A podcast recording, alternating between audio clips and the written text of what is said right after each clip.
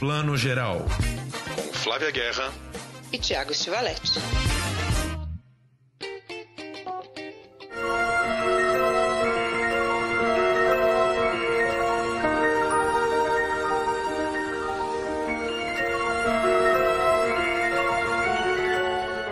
Dia, boa tarde, boa noite. Você que está ouvindo a gente aqui na 97, 97 edição do seu podcast Plano Geral de Cinema e Séries de TV e todos os bafafás do mundo do cinema.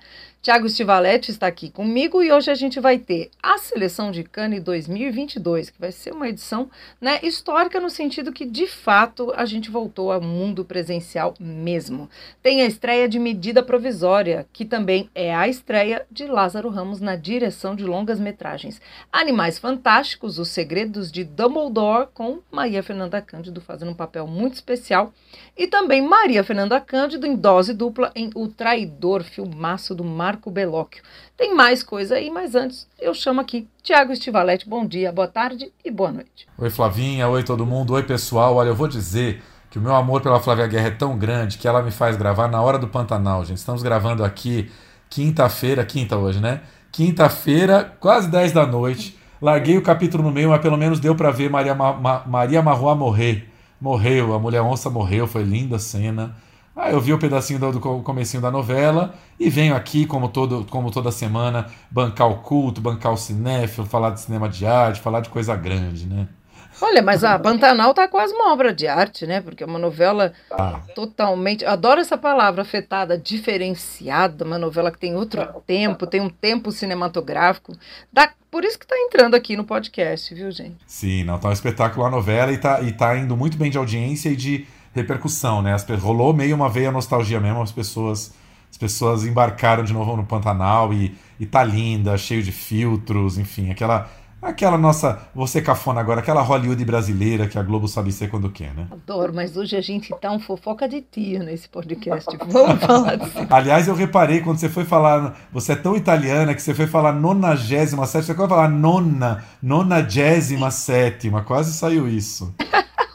É o, é, o, é o Belóquio que faz isso com a gente. É, pois é. Vamos falar de Festival de Cannes, que a gente adora. Todo ano tem esse momento, né, Flavinha, em abril, que sai a seleção de Cannes, que é muito aguardada, porque não tem jeito, né? A gente pega todo ano ali a nossa listinha de, de melhores filmes do ano, no final do ano, você pega ali de 10 filmes internacionais, 10 filmes estrangeiros, pelo menos, no mínimo, 6 estrearam em Cannes e nasceram em Cannes, né? Então, é uma lista muito aguardada. E teve né, teve, assim, entregou, como sempre, pelo menos sete ou oito títulos gigantes aí que a gente já tá babando para ver, né? Ai, babando para ver, com certeza. Sabe o que? Eu gostei muito, indo aqui na lista de competição já, a gente pode falar dos especiais que sempre são mais badalados, né? Mas na competição eu já gostei muito que tem nomes daquele cinemão raiz que a gente adora, né? Aquele cineasta que a gente sabe que vem com um filme autoral, com a sua mão ali de autor, tipo a Claire Denis né, Arnaud Desplechin, entre outros, Coreeda, né, que já ganhou aí há uns anos a Palma de Ouro, Christian Mundiu, romeno, é aquela galera assim que 99% da população nunca vai lembrar esse nome, mas nós aqui falamos como se fosse assim o Spielberg. Né? Pois é, para quem não lembra, assim, o nome do Christian Mungiu, que a nossa amiga Mari Morissal adora chamar de Christian Mingau, né? Adoro que ela chama de Mingau.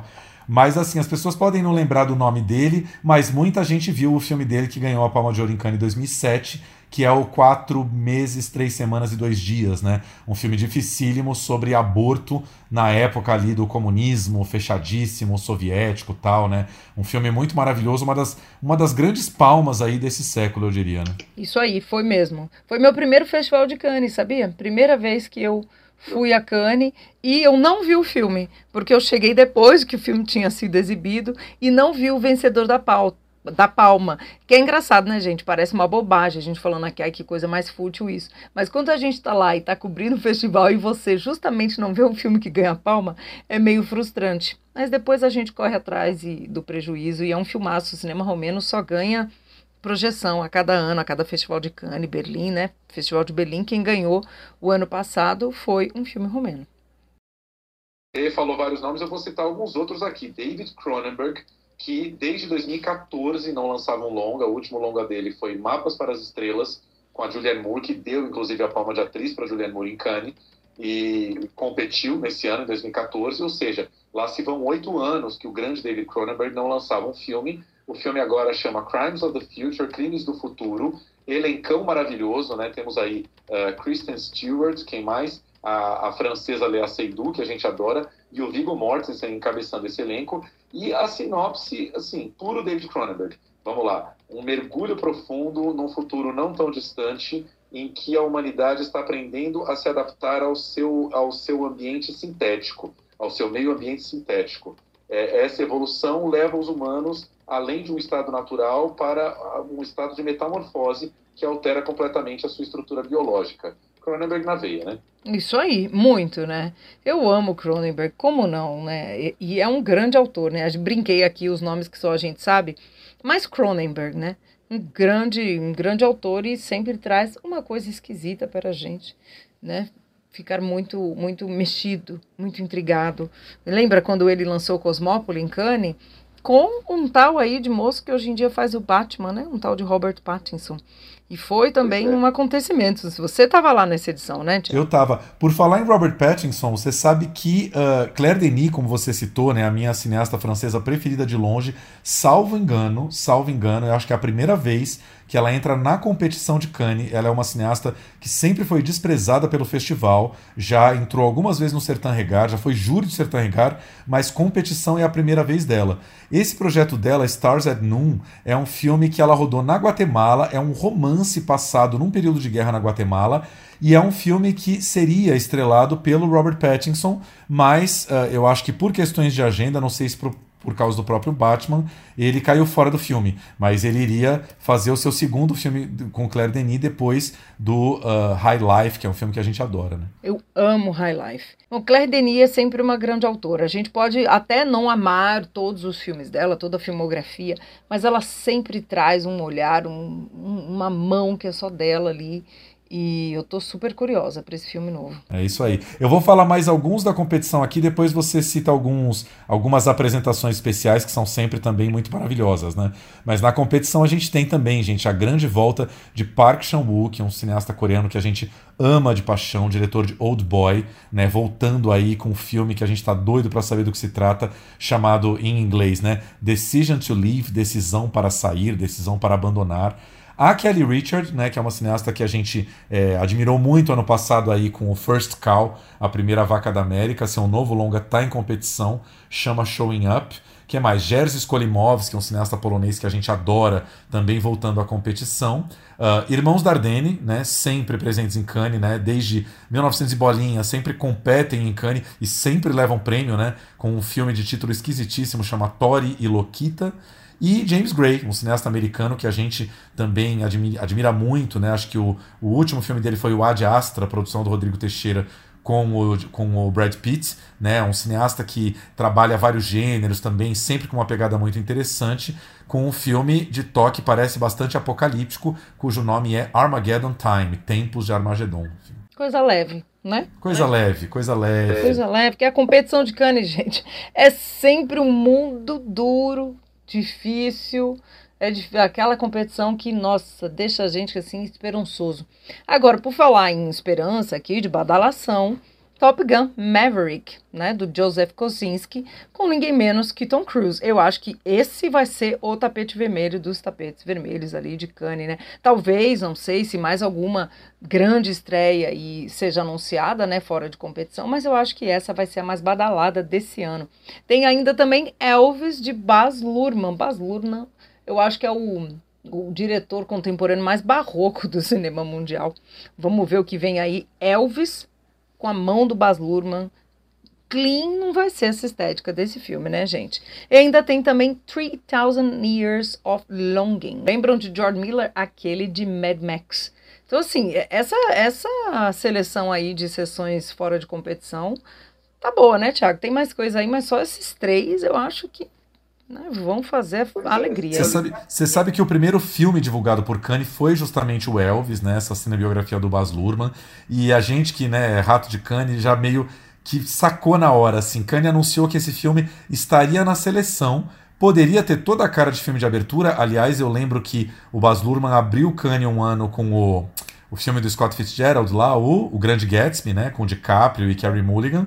E não foi muito bem recebido, né? Foi uma recepção morna. E esse filme, especialmente, Flavinha, eu acho que é, não puseram em abertura, porque eu acho que os produtores e o estúdio devem ter morrido de medo de uma recepção meio desastrosa, porque a gente sabe que não existe, eu acho que não existe no mundo lugar de maior expectativa para um filme do que sessão de abertura de Cannes, né?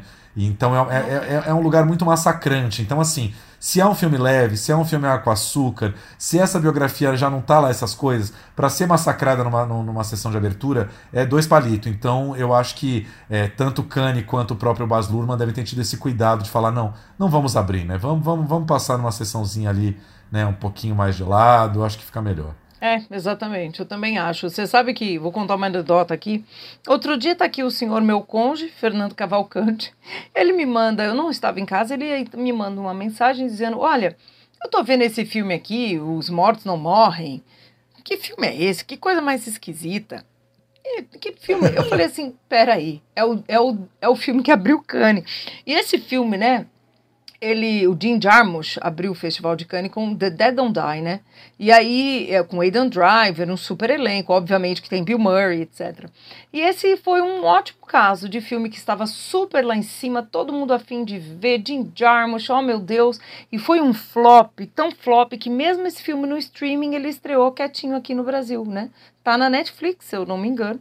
E muita gente nem sabe que o filme tá lá, ou na Amazon. Posso estar errado. Vamos corrigir. Pois é, né, cara? O, o, o Jim Jarmusch, ele, ele acho que há muitos anos ele já perdeu um pouco assim da sua força criativa. Eu acho que no máximo ele consegue ser charmoso. Por exemplo, o filme dos vampiros lá, né? Como é que chama? Os Amantes Eternos, lembrei.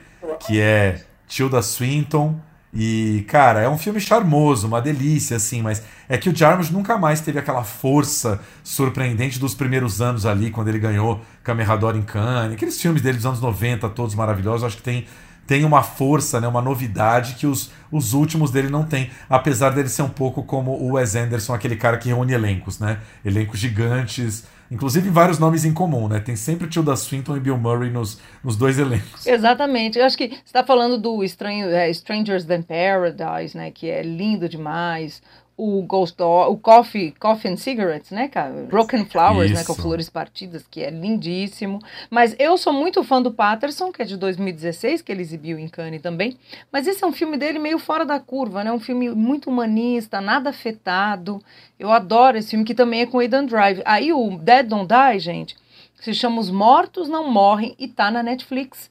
E eu tenho certeza que vários de vocês que estão ouvindo a gente aí nem se deu conta. O filme ainda tem, além de tudo, é, é o Iggy Pop, entendeu? Tilda Swinton também, de novo aqui, e Bill Murray. Enfim, só para comentar como filmes que abrem cana e às vezes realmente flopam geral. In this peaceful town, on these quiet streets, something terrifying Something horrifying is coming. Pois é, exatamente. Agora, alguns outros aqui que a gente ainda não citou. Marco Bellocchio, que a gente ama, vamos falar dele ainda, né? Já tá com um filme novo aí em Premiere em Cannes, chamado Esterno Notte, Nightfall. É um projeto que eu fiquei muito interessado, Flavinha. Olivier Assayas, cineasta francês que a gente gosta muito, que é uma cria de Cannes, né? Estreia tudo em Cannes.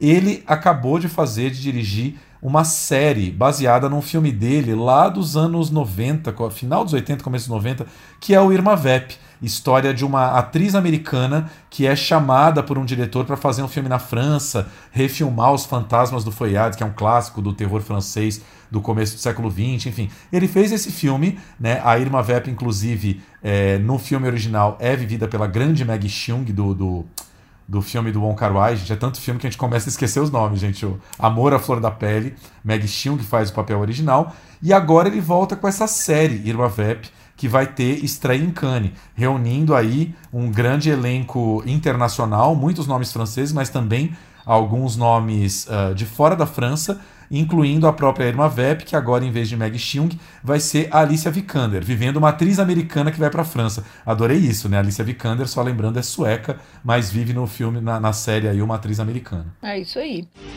I tell them I can do the film if you do the part. But it's just tough on me because I don't fight. I'm not a good fighter myself, so it's a little bit difficult when I have to do do the actions. E eu queria comentar aqui também um, um Olha, isso aqui vai, essa passagem desses dois vai ser interessante por Kanye. Sempre é, mas é que esse ano ganha um significado especial. O diretor ucraniano Sergei Loznitsa, que causou aí recentemente, lembra que ele que acendeu aquela fagulha para comentar sobre proíbe ou não proíbe os filmes russos nos festivais, porque ele ficou pé da vida que toda toda a Europa não estava chamando essa guerra de guerra, ficou né, e falando, olha, a União Europeia de Cinema né, não se pronunciou de fato, etc. E aí ele vai estar com o filme novo dele numa sessão especial, Natural History of Destruction, né, História Natural da Destruição. Em paralelo, o russo, o Kirill Serebrennikov, que eu adoro, ele é diretor de Leto, se chama Verão em português. Filme lindo, o Kirill vai passar o filme novo dele em competição. O, a, a esposa de Tchaikovsky, né? Tchaikovsky Wife. O Kirill ficou muito doente de Covid recentemente. É muito, muito auspicioso que ele vai passar esse filme novo em Cannes. Espero que ele esteja lá, porque a, a Covid derrubou ele num nível muito sério. Muita gente achou que ele ia morrer. E ele vai estar tá com esse filme em Cannes. Cannes tinha comentado, né, anunciado que não ia aceitar nenhum diretor ligado a comitiva oficial do governo russo na competição e não ia aceitar a comitiva especial, né, oficial, mas o Kirill historicamente é perseguido pelo governo russo. Ele não apresentou Leto em Cannes quando ele competiu no festival, porque ele estava em prisão domiciliar. Porque, vou resumir que a história é longa, mas ele dirigiu uma peça, um, um, um musical, na verdade, na, na, no teatro, num teatro específico ali, um projeto teatral que ele tem, em, na Rússia. E aí, na hora de prestar as contas, o governo russo diz que ele roubou dinheiro. Vocês conhecem essa história de governo que acha que artista é tudo ladrão e mama na teta do Estado? Já ouvimos essa história em algum lugar. E ele foi acusado de, de, de corrupção e ficou em prisão domiciliar e nunca nada foi provado. Várias pessoas, incluindo Mikhail Baryshnikov, é, defendendo ele, dizendo que todo esse julgamento dele foi apenas um grande teatro para prender um artista que é crítico ao governo russo. Então, só para dizer, Kirill vai estar tá na competição com todo esse histórico e o Loznitsa vai estar numa sessão especial.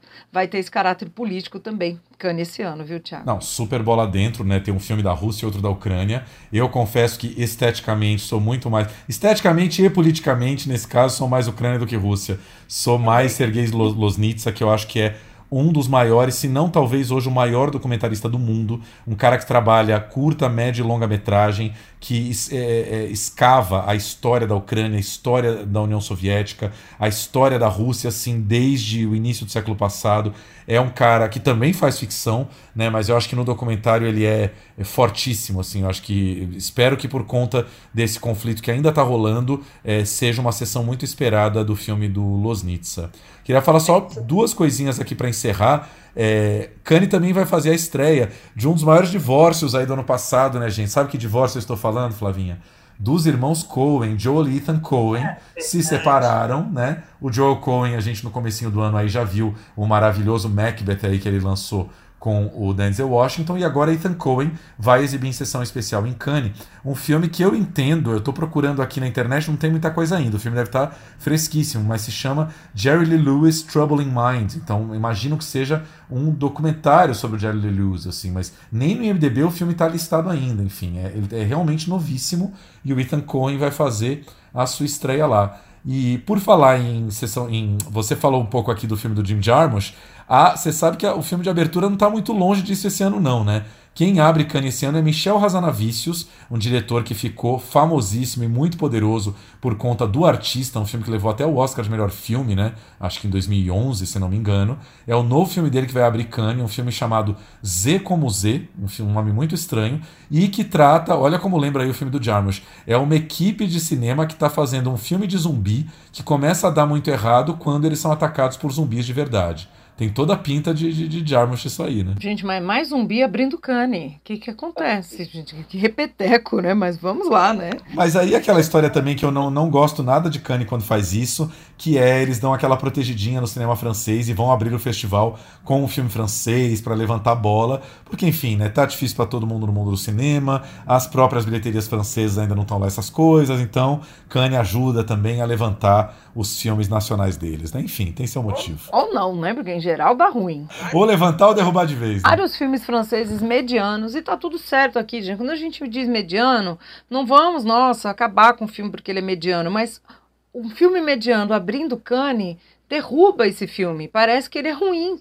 Porque tá, como disse o Thiago aqui, tá todo mundo olhando pro, pro filme. Eu acho complicado, viu? Mas enfim, escolhas. Pois é.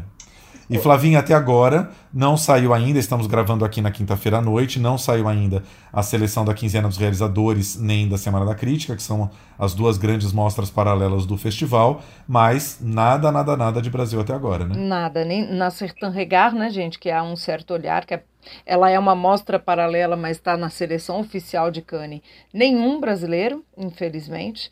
Eu, que, eu gosto muito da ideia de que tem aí brasileiros na quinzena dos realizadores e ou na Semana da Crítica, que são duas mostras paralelas muito respeitadas também, porque senão vai ser muito triste a gente com o Festival de Cannes sem participação brasileira. Ou quem sabe entre os curtas, né? Acho que os curtas ainda não saíram. Vamos. É isso que eu ia te perguntar. Eu acho que os curtas não saíram mesmo. Estranho, né? Que eu lembro de anos é. os curtas saírem antes dos longas. Eu não. A gente pode estar falando uma bobagem aqui, mas eu não lembro de ter visto a seleção dos curtas. Mas vamos atualizar sempre. É isso aí. O Festival de Cannes acontece em maio. Vamos pegar a data direitinho aqui, de 17 a 28 de maio, ou seja, segunda quinzena de maio, como tradicionalmente ocorre. Só não ocorreu ano passado, né? Ano passado, aquela bagunça de pandemia não sei se vocês lembram, mas o festival aconteceu em julho, né? A gente teve a Palma de Ouro para Titânia em pleno mês de julho, com três mesinhos de atraso aí. Então, o festival está acontecendo agora com menos de um ano de janela, mas com uma grande safra, porque tinha um monte de filme aí, né? Vários projetos é, querendo ser concluídos aí logo após a pandemia. E, se Deus quiser, muita coisa vai bombar. É isso aí. Espero que esse ano seja a volta, de fato, né? De todo mundo no, em Cannes, pessoal do mercado que faz, né? Realmente aquela quasete se movimentar e encher, lotar. Vamos ver se a gente volta com esse clima ainda pandêmico, mas pós o pior momento da pandemia, né? Com certeza. Flavinha, não temos ainda, esperamos que tenha daqui a pouco, cinema brasileiro em Cannes, mas temos cinema brasileiro estreando nas telas do país. Neste último fim de semana já estreou, já está em cartaz. Corram ver, eu consegui ver numa sessão para a imprensa aí no final da semana passada, Medida Provisória de Lázaro Ramos, que me parece, Flavinha, do que eu vi, tudo indica que vai ter o mesmo peso que o nosso querido Marighella teve ano passado. Já tem esse paralelo, né? Um grande ator muito querido do público, né? Anos de televisão, né? Muito querido do grande público, fazendo a sua estreia na direção e fazendo de uma maneira super competente, assim, um filme nada amador, um filme muito bacana. Vou resumir um pouquinho aqui. Por que chama medida provisória? É baseado numa peça de teatro que o Lázaro Ramos ama, de um dramaturgo negro maravilhoso chamado Aldre Anunciação, que fala sobre, num futuro não tão distante no Brasil, uma medida provisória que decide que os negros no Brasil precisam voltar para a África. Os negros vão ser obrigados a fazer o seu caminho de volta para a África e se instalar em qualquer país africano que eles escolham, e o governo, para isso, vai inclusive dar passagem na mão deles. Olha, tchau, saiam do Brasil. E aí, nesse estado de sítio que se instala no Brasil, o que acontece é que alguns cidadãos negros conseguem é, formar uma certa resistência, que antigamente eram quilombos, agora eles chamam de afrobunkers. E os dois protagonistas aí, que são o personagem do Alfred Enoch, um jovem ator que bomba muito aí no, no, cinema e na televisão internacional, fez até Harry Potter quando era criança, e o nosso querido Seu Jorge, de novo, fazem dois amigos que vão se sitiar sozinhos dentro de um apartamento. A peça era muito isso, eram esses dois amigos dentro de um apartamento, e o filme, naturalmente, expande essa situação. Elenco gigante, temos aí Thaís Araújo fazendo a Capitu, namoradinha aí do protagonista. É, temos Renata Sorrá fazendo uma maravilhosa madame de Copacabana Bolsominion. E temos a nossa eterna Carminha, Adriana Esteves, fazendo uma das encarregadas do governo de uh, executar essa medida provisória, que está maravilhosa num figurino bem da Maris Alves. Assim. O meu nome é André e esse aqui é meu primo, Antônio. E esse vídeo é para o mundo inteiro nos ouvir.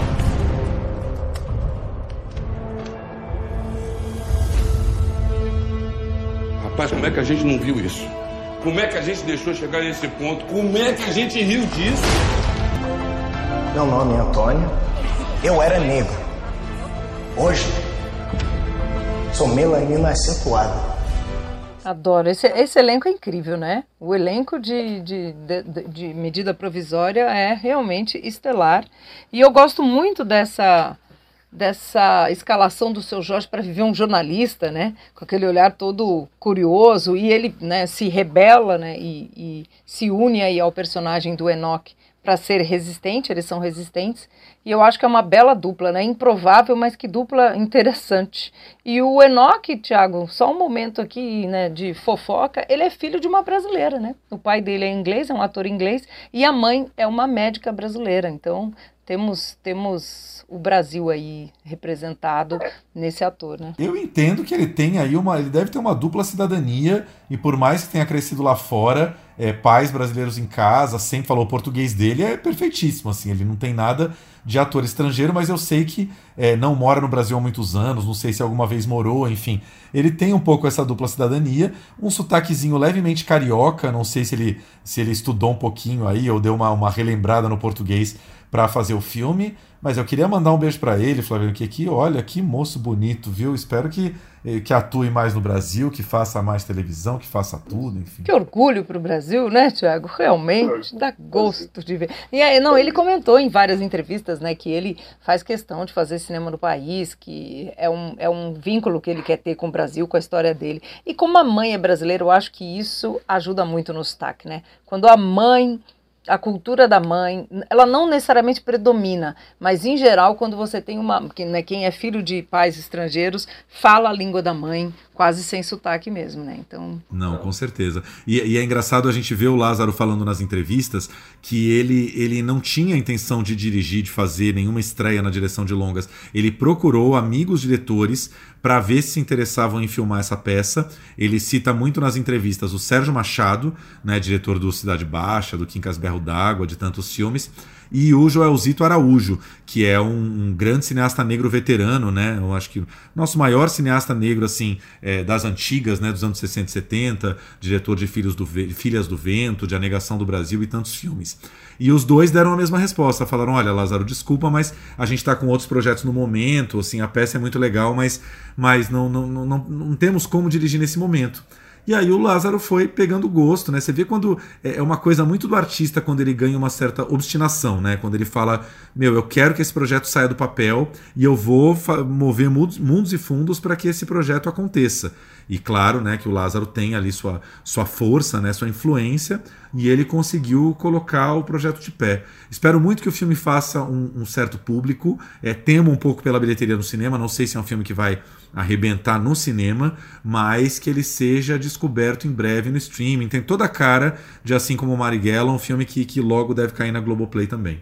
Exatamente. Fora que essa questão toda que o filme levanta é maravilhoso, né? Aquela situação, eu gosto muito, até tá no trailer, gente, uma frase que o seu Jorge acho que fala que é como é que a gente deixou chegar aqui, como é que a gente não percebeu onde é que a gente estava distraído. E o filme foi escrito baseado numa peça que é muito anterior a 2018, viu, gente? Mas né, o filme também foi escrito antes disso, mas como tem esses ecos com o Brasil atual. E é por isso que o filme vem sendo aí atacado. Vocês sabem muito bem, a gente não vai se estender nessa questão política, mas ele, né, a Thaís Araújo e o e o, o, o, Lázaro vem sendo muito criticado por pessoas que estão no atual governo aí do Brasil. Então, quando a gente fala né, de questões totalitárias e como é que a gente não percebeu, é para a gente ficar sempre muito atento e muito bom quando um cinema traz isso para a gente. Né? Essa história é surreal, mas ao mesmo tempo fala muito do mundo contemporâneo. A frase é melhor ainda, Flavinha. Ele fala como é que a gente não viu que, que, que isso ia chegar aqui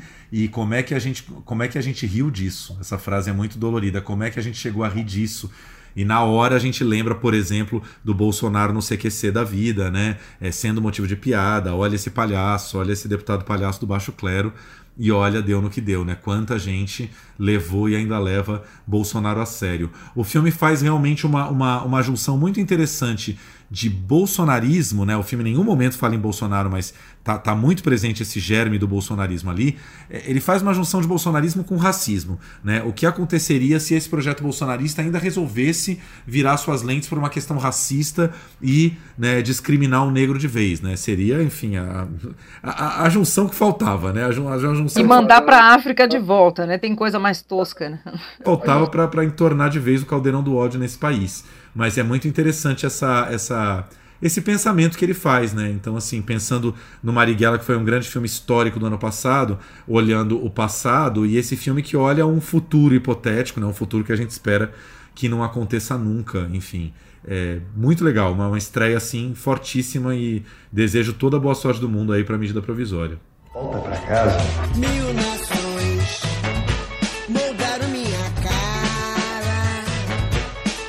Agora tudo é racista.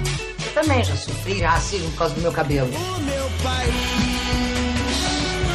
é meu lugar de fala. A gente está se organizando em lugares como esse. O Renascer os Quilombos? Afrobanca, a gente prefere assim. Eu também. A gente fala aqui, eu e o Thiago mesmo, no Melhores do Cine Sesc esse ano, Marighella está na seleção, né? O Melhores continua, aliás, até o fim do mês, online, lá no cinema também. E a gente falou, né? Eu queria que o Marighella tivesse um Marighella todo ano. Então, esse ano, espero que a gente já tenha o nosso, que venham outros e que sempre tenhamos filmes que mexem aí com a opinião pública, né, para a gente se ver, se debater, debater o cinema e se debater também um pouquinho. É isso aí. É, Flavinha, já que estamos falando de cinema brasileiro, vamos falar de atriz brasileira, Maria Fernanda Cândida. Adoro quem fala Cândida, né? Já vai e faz a, a concordância assim. Maria Fernanda Cândida, brincadeira, ela chama, a gente sabe que o sobrenome dela é Cândido. É muito louco, né? O cinema é um mundo muito louco. A pessoa fica às vezes 4, 5 anos sem lançar alguma coisa muito grande e de repente, num mesmo mês, abril de 2022, a pessoa aparece num filme de arte pequenininho e num mega blockbuster, né? E é maravilhoso isso, porque assim, não podiam ser filmes mais diferentes e de anos diferentes, né? O Traidor, que é o filme italiano do Marco Bellocchio em que ela está, passou no Festival de Cannes em 2019. Né? Os Segredos de Dumbledore, né? Animais Fantásticos aqui, é um filme que foi filmado depois disso, né? Ainda teve a questão da pandemia no meio. E aí me estreiam na mesma semana, no mesmo dia. É muito, né? A estrela aí da Maria Fernanda brilhando no mesmo período. Mas olha, a Maria Fernanda, ela, ela fez a estreia mesmo internacional dela no filme do Belóquio. E aí a estreia num set americano, com CGI, tela verde, grande produção, um elenco estelar, com os segredos de Dumbledore. Então eu acho que daqui para frente espero que cada vez mais ela faz, ela faça, né, projetos internacionais. Quer começar falando de qual, Thiago? O Traidor ou o Harry Potter sem Harry Potter, que é como eu chamo Animais Fantásticos? Ah, vamos já para Falamos de, de, barra pesada aqui, medida provisória. Vamos uma coisa mais light, né? Vamos aí de Animais Fantásticos. Olha, Animais Fantásticos, né? Quem é fã sabe, esse é o terceiro filme da saga, né? Teve Animais Fantásticos e Onde Habitam, depois teve o segundo, os crimes, né? O, o segundo foram os crimes do grande vilão dessa, dessa fase, né? Os crimes de Grindelwald. Dessa vez, esse é o segundo filme. O terceiro filme, que são os segredos de Dumbledore, quem é o grande vilão novamente? É o Grindelwald. Grindelwald. Só que dessa vez ele não é mais o Johnny Depp. Johnny Depp foi cancelado, né, por acusações de que ele foi violento com a Amber Heard, a Amber, Amber Heard, que era a mulher dele, e aí mudou-se o papel. E eu acho que foi uma mudança interessante, porque o Mads Mikkelsen, que é quem faz agora esse vilão, ele é um cara muito mais contido, né? Tem, tem um jeito de atuar muito mais aí dinamarquês, vamos falar assim. E ele faz um bruxo, um grande bruxo, que quer destruir os trouxas, né? Que são os humanos. Melhor palavra para se referir a humanos em português, né? São os trouxas. Maravilhoso. Essa tradução do Harry Potter é muito maravilhosa. E o grande oponente dele aqui, né, a força que tem a mesma é, expressão ali, é o Dumbledore. Só que o Dumbledore, que é vivido pelo Jude Law, não pode combatê-lo diretamente. Tem uma questão aí Inclusive, quem já leu bastante sobre o filme sabe, isso é um spoiler, mas não é. Eles tiveram um relacionamento. E sim, Dumbledore é queer. E isso é um. deu- nossa, isso dá três podcasts aqui. A gente não vai entrar nisso, porque senão a gente só vai falar disso. Mas vem cá, me esclarece uma coisa, porque assim, eu, eu vi o primeiro Animais Fantásticos, não vi o segundo e pretendo levar meus queridos sobrinhos para ver o terceiro. Mas o Animais Fantásticos se passa muito antes do Harry Potter e nós temos aí um Dumbledore jovem na pele do Jude Law, é isso? Jovem, exatamente. Esse filme especificamente se passa 1929 e 1930, que é aquela virada do mundo. Vamos fazer um paralelo com o mundo dos trouxas aqui, os humanos. É aquela virada do mundo entre guerras, né? Acabou a Primeira Guerra, não começou a Segunda, mas está tudo muito tenso. A Alemanha num momento muito difícil, saindo humilhada da guerra, com muita pobreza, né? A população aí muito perdida e vendo aí num cara totalitário a resposta para tudo que vem a ser depois, né, o grande grande algoz aí da Segunda Guerra, mais conhecido como Hitler. Tem um paralelo muito interessante aqui no mundo dos bruxos, porque vai ter nesse filme aqui uma eleição intergaláctica mundial para escolher o novo líder do mundo bruxo. E aí, onde é que é um dos grandes momentos aí? Na Alemanha, na Berlim, desse pré-guerra. E o Grindelwald, que era um perseguido, ele estava sendo julgado pela justiça, dá um jeito de ser liberado e concorrer à eleição ao lado de quem? Vivência Santos, mais conhecida como a Maria Fernanda Cândido. É vivência ou vicência? Vicência, gente, eu é que sou aqui disléxica e sempre chama vivência de Vicência e vice-versa. Não, É a sua vivência como espectadora do cinema. minha vivência, pan.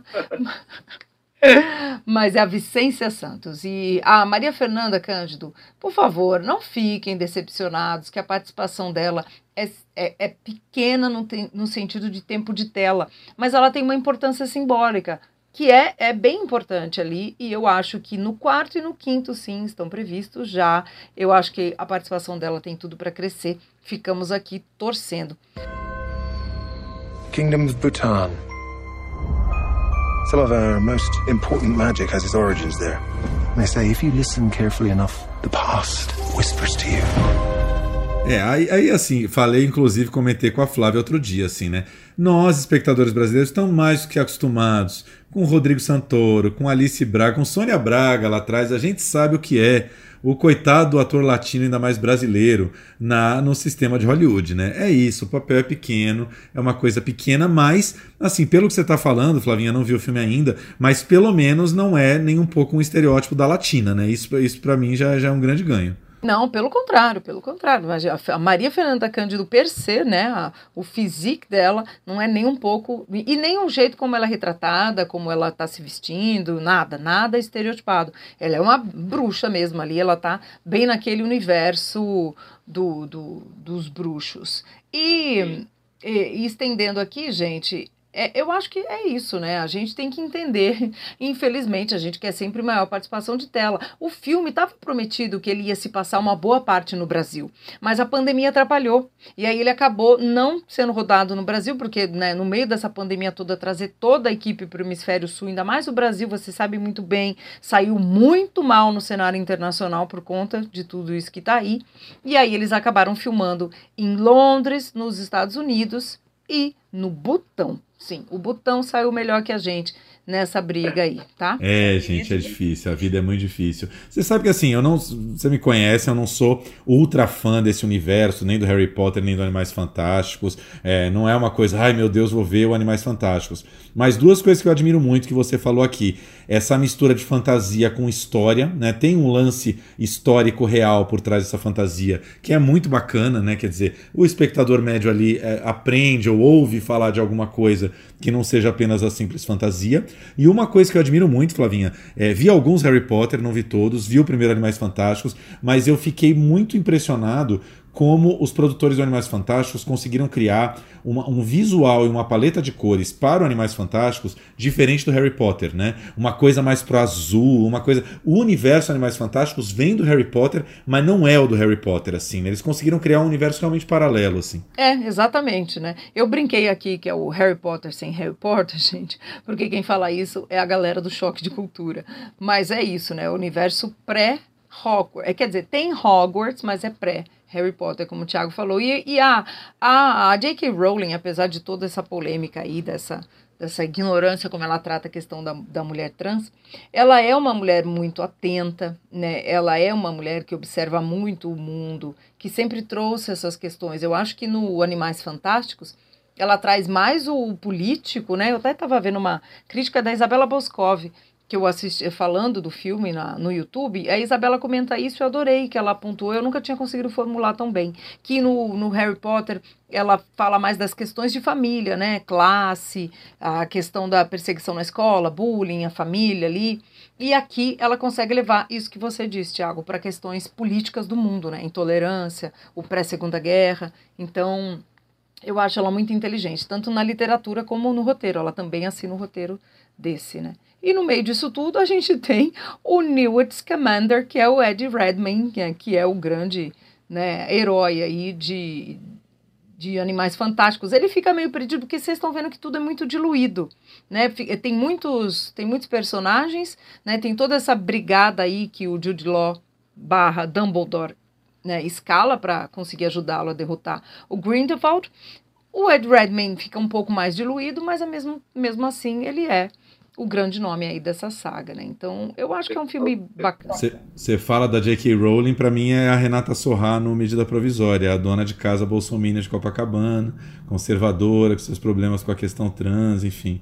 Mas, né, Porém, mais porém, todavia, contudo, uma escritora muito talentosa. É muito doido. Né? Você sabe que eu li na. A gente. A ilustrada dessa quinta-feira, viu, gente? Quem quiser procurar para ler, na Caderno de Cultura da Folha, trouxe uma matéria grande, bem, bem explicativa ali, dizendo que ela não trouxe a questão do Dumbledore ser queer para fazer o queerbait, né, e atrair os fãs e ganhar o público LGBTQS plus, não. Que ela contou isso, que ele era queer, que ele era né, basicamente gay, em 2010, num debate com o público, e aí todo mundo ficou super surpreso e ao mesmo tempo muito feliz, que não foi por isso que ela trouxe aqui, não foi para meio se redimir.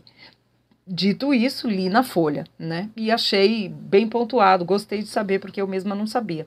Por outro lado, é uma coisa assim que a gente não entende qual que é o problema dela com as mulheres trans e por que ela trata esse assunto. Não, não, não casa com a personagem que ela é na vida real e tudo que ela construiu, né? Mas, Mesmo uma personalidade é... fascinante.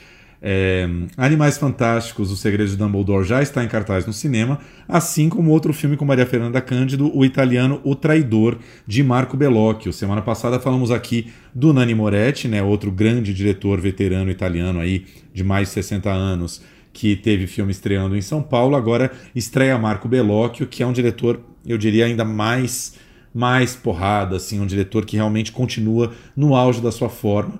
E o Traidor traz uma história verídica muito interessante, né, Flavinha? Que é a história. Muita gente lembra, quem tem mais de 30 anos e, e já lia um pouco de jornal e revista nos anos 90 vai lembrar dessa história, que é a história do Tommaso Buscetta, né? Um cara que, é, como dizia o título daquele outro filme, né? O homem que vendeu a máfia, o homem que traiu a máfia, o homem que entregou a máfia. Ele é um cara que decidiu fazer uma mega delação é, para a justiça italiana dos seus coleguinhas da Cosa Nostra. E o filme retoma ali, o filme começa justamente num momento em que o Tommaso já sabia que estava queimado na rodinha ali na, na Cosa Nostra e decide se exilar no Brasil. Vem morar no Brasil e arruma uma, uma esposa brasileira, uma mulher brasileira, que é justamente a Cristina, papel da Maria Fernanda. E ele está aqui, só que uh, o, o, a justiça italiana descobre ele aqui, leva ele de volta começa a negociar uma delação com ele e ele resolve delatar um a um os seus companheiros. Ou seja, é um caso que mexeu muito com a Itália, né? um episódio verídico assim muito muito interessante que o Bellocchio constitui numa certa minúcia. Né? É um filme longo, tem duas horas e meia, ele, ele se, se detém pelo menos em três parceiros principais ali do Tommaso, né? a delação que ele vai fazer de cada um dos três. O filme é muito centrado ali em cenas de tribunal, tem cenas de tribunal ali longas e aquele parlatório italiano que a gente gosta e a gente aprecia, né? É, não diria que é o auge da carreira do Bellocchio, não é um dos seus filmes mais interessantes recentes, mas uh, conta lindamente esse episódio que hoje a gente poderia até chamar de histórico. E tem essa curiosidade de ser uma coprodução Brasil-Itália, feito com os nossos amigos da Gulani Filmes aqui no Brasil, que foram quem, quem ajudaram a colocar Maria Fernanda no filme e uh, filmar uma pequena parte do, do, do, do, longa aqui no Brasil, mais especificamente na Praia de Grumari. Tem cenas ótimas na Praia de Grumari, no Rio de Janeiro. Né? Então tem um pedacinho brasileiro aí, até um pouquinho maior que o Dumbledore, dentro do italiano O Traidor, né?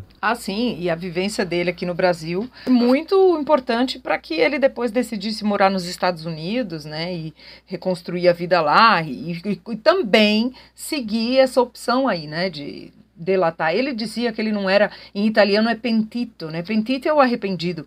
Ele dizia que ele não era um traidor e nem um arrependido, porque ele nunca se arrependeu de ser a Cosa Nostra. Que quem traiu a Cosa Nostra foram os que ele denunciou, traíram os preceitos de honra, né, da Cosa Nostra, aquela questão da máfia, né, e toda, todos os códigos de honra e conduta da máfia, que eu acho muito interessante, porque ele é um personagem complexo, né, ele é um mafioso, mas ao mesmo tempo tem esse código de conduta, e os diálogos que ele tem com o Giovanni Falcone, que é um, uma figura histórica da Itália imprescindível, né, para a Itália contemporânea, que é o, o juiz, são para mim os melhores pontos do filme. Eu gosto muito que são dois grandes homens, duas figuras históricas e a gente vendo aí, né, é, conversas que a gente nunca sabe como aconteceram. Então é uma delícia ver esse exercício de presunção desse, dessas grandes conversas entre esses dois homens. Eu gosto muito do filme, gosto da participação da Maria Fernanda também, sou fã do Belóquio e do André Riston, que é o nosso querido amigo diretor brasileiro que foi assistente do Belóquio aqui na, na fase de filmagem no Brasil. Então esse filme tem vários pontos dos nossos corações, né, Tiago? Exatamente. Riston domina completamente o italiano, né? Já tinha filmado na Itália antes. Tem um roteiro que a gente já citou aqui, é, um roteiro deixado por ninguém menos que Michelangelo Antonioni, que o Riston pretende filmar. Quer dizer, a relação dele com o cinema italiano é, é, é antiga já, né? E muito legal ele ter é, embarcado também nesse projeto, junto com o Belóquio, que é um diretor que já tem aí. É, já passou dos seus 70 anos, né? É um senhor assim, é, é admirável assim. Pessoas como Belóquio e Scorsese faziam uns filmes de fôlego desses, com cenas de ação, de violência, de bomba, de, né, de perseguição. Cara, assim, muito jovenzinho de 20 anos não tem o fôlego que Belóquio e Scorsese têm para fazer uns filmes desses. Assim. É isso aí. Eu acho que é um, é um, é um grande diretor, acho que é um dos nomes mais importantes, se não o mais, né, do cinema italiano contemporâneo, junto aí com Nani Moretti, que trouxemos é, no, último, no último plano geral. E é um cinema clássico, né? Eu gosto muito do jeito que o Bellocchio conta suas histórias. Ele toma o tempo para contar, né? Os planos são sóbrios, né? As cenas são longas no seu momento, mas também tem humor. As cenas do tribunal e aquela né, como é que você disse, o parlatório do, do, dos mafiosos da Cosa Nostra é para dar risada. Aquilo é um circo, gente. É muito maravilhoso. É um momento um pouco feliniano do, do traidor, é, né? É isso. E, e, você falou, conversou com a Maria Fernanda Cândido, né? Entrevistou ela é, no lançamento do filme no Festival de Cannes, como você lembrou, tá fazendo três anos já, né? E ela te contou um pouquinho como é que foi entrar no projeto, né? É isso aí. Vamos ouvir um pouquinho como é que foi essa participação da Maria Fernanda e a importância aí da Cristina para essa história. Ele precisava de uma atriz que falasse o português do Brasil. E, e aí, enfim, Belóquio me escolheu, eu fiquei muito feliz. Foi muito bacana esse processo todo também. Eu fui para Roma e aí fizemos leituras, improvisos. E aí ele decidiu então que seria que a Maria Cristina seria uma personagem para mim. E eu fiquei absolutamente feliz porque adoro o trabalho do Belóquio. Sou uma admiradora da obra dele, é um dos grandes cineastas que a gente tem, um dos grandes cineastas não só da Europa, mas do mundo. Então, imagina a minha alegria quando ele me disse que, que a personagem era minha. Fala um pouco como é que você criou a Cristina, porque... Ai, peraí, deixa eu... Deixa eu... Chama isso? Helicóptero. Helicóptero. Aqui, aqui é muito fino, né? Porque você tá aqui assim embaixo do helicóptero. É. Vamos lá. Vou fazer uma pergunta que para mim me pega muito nela a Cristina ela não é só a mulher dele ali de coadjuvante. Uhum. No, na história, ela teve um papel decisivo para essa decisão dele de colaborar, uhum. né? de uhum. ser il traditore, uhum. no sentido. Teve, teve um papel decisivo. Ela foi a pessoa que acabou influenciando diretamente o Tommaso Buscetta a delatar a máfia. E depois, obviamente, desmantelar essa organização toda, que foi o que aconteceu, que a gente vê no filme.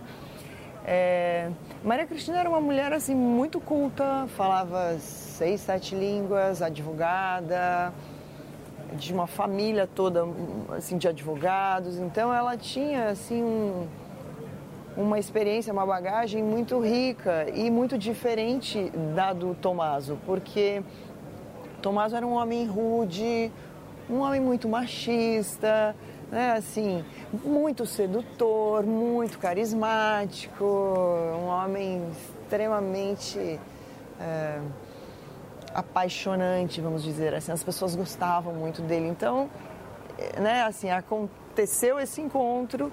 Ele foi muito sincero, disse a ela que tinha problemas com a polícia, mas não foi suficiente para esse amor não florescer, não desabrochar. Eles se amaram muito.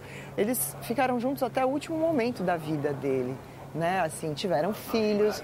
Ela, inclusive, ajudou a cuidar dos enteados, porque ele teve filhos com a primeira e com a segunda mulher.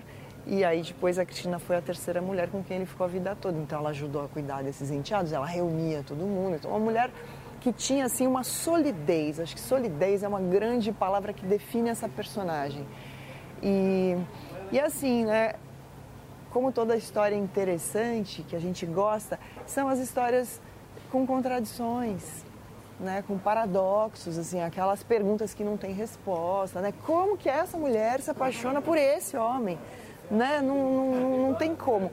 Mas é a vida, é, é aquela aquela pergunta que não tem resposta. Então, assim, um grande amor, uma vida com muito sofrimento também, porque é, uma vida cercada de violência, de muita agressividade, um universo muito machista que é retratado ali na história, porque esse universo que a gente está contando é, é uma energia muito masculina. E a minha personagem, como personagem feminina, é muito sozinha dentro desse universo. Então, é, o feminino ele está muito sufocado dentro desse, desse quadro.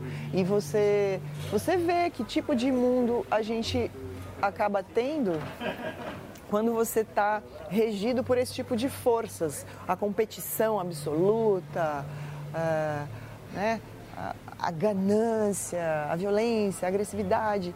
Você tem esse mundo que o filme está trazendo, que está mostrando. E aí a gente se pergunta: é esse o mundo que a gente quer? Não, não é, não pode ser, não funciona. Né? Acho que é um filme também bastante atual para ser visto no Brasil, porque a gente tem sim uma realidade em que as, as organizações criminosas existem e, e acabam atingindo a vida de muitas pessoas, as pessoas, né, muita gente morrendo, muita gente sofrendo. É uma violência que atinge o cotidiano de muita gente. Isso é uma coisa que, que existe no nosso país. Então a gente também ao assistir esse filme, acaba lembrando também dessa realidade que a gente conhece e que existe no nosso país. Chi deve morire prima, lei o io? Io rinnego questo nome, io rinnego Tommaso Buscetta. Non ci sono intoccabili. Non mi fraintenda, ma ho più paura dello Stato che della mafia. Onetopa! Sei Belloc é um dos diretores mais admirados no mundo, não só na Itália, mas já passou vários filmes em Cannes, já foi premiado no mundo inteiro. Como é que foi trabalhar com um mestre desse? Porque você trabalha com grandes diretores, a gente sabe, mas a gente sempre tem um, uma experiência nova, né? um confrontamento no bom sentido. Ah, sem dúvida, uma experiência nova, desafiadora. A gente falava quatro línguas, três, quatro línguas no set, então é, um diretor que, apesar dele ter a idade que ele tem, você tem assim um homem que tem um comportamento e uma visão de mundo muito jovem e assim uma disposição para a vida e para a criação muito com, com, muita juventude, assim. Então é, a gente tem o script, mas aquilo para a gente era assim uma, um, um guia porque ele é muito aberto para que a gente pudesse criar as cenas assim no próprio set. Então é um diretor que você se coloca em estado de alerta absoluto o tempo inteiro, porque ele está o tempo todo criando, ele está o tempo todo se questionando, ah, se colocando em questão. É, é um, um, um homem que vai juntar a tradição, o rigor, com uma total liberdade. Isso é muito raro de encontrar. Não tem, não tem. Ele tem o formalismo, né? Mas ao mesmo tempo a irreverência, a liberdade, e isso ele dá pra gente. E aí é muito, muito gratificante porque é um diretor que, que te escuta, que é muito interessado em saber o que você pensa, o que você acha, o que você faria. E é claro que no final ele vai fazer tudo do jeito que ele quer, óbvio, mas, mas essa troca é muito rica. Il resto, un uomo d'onore.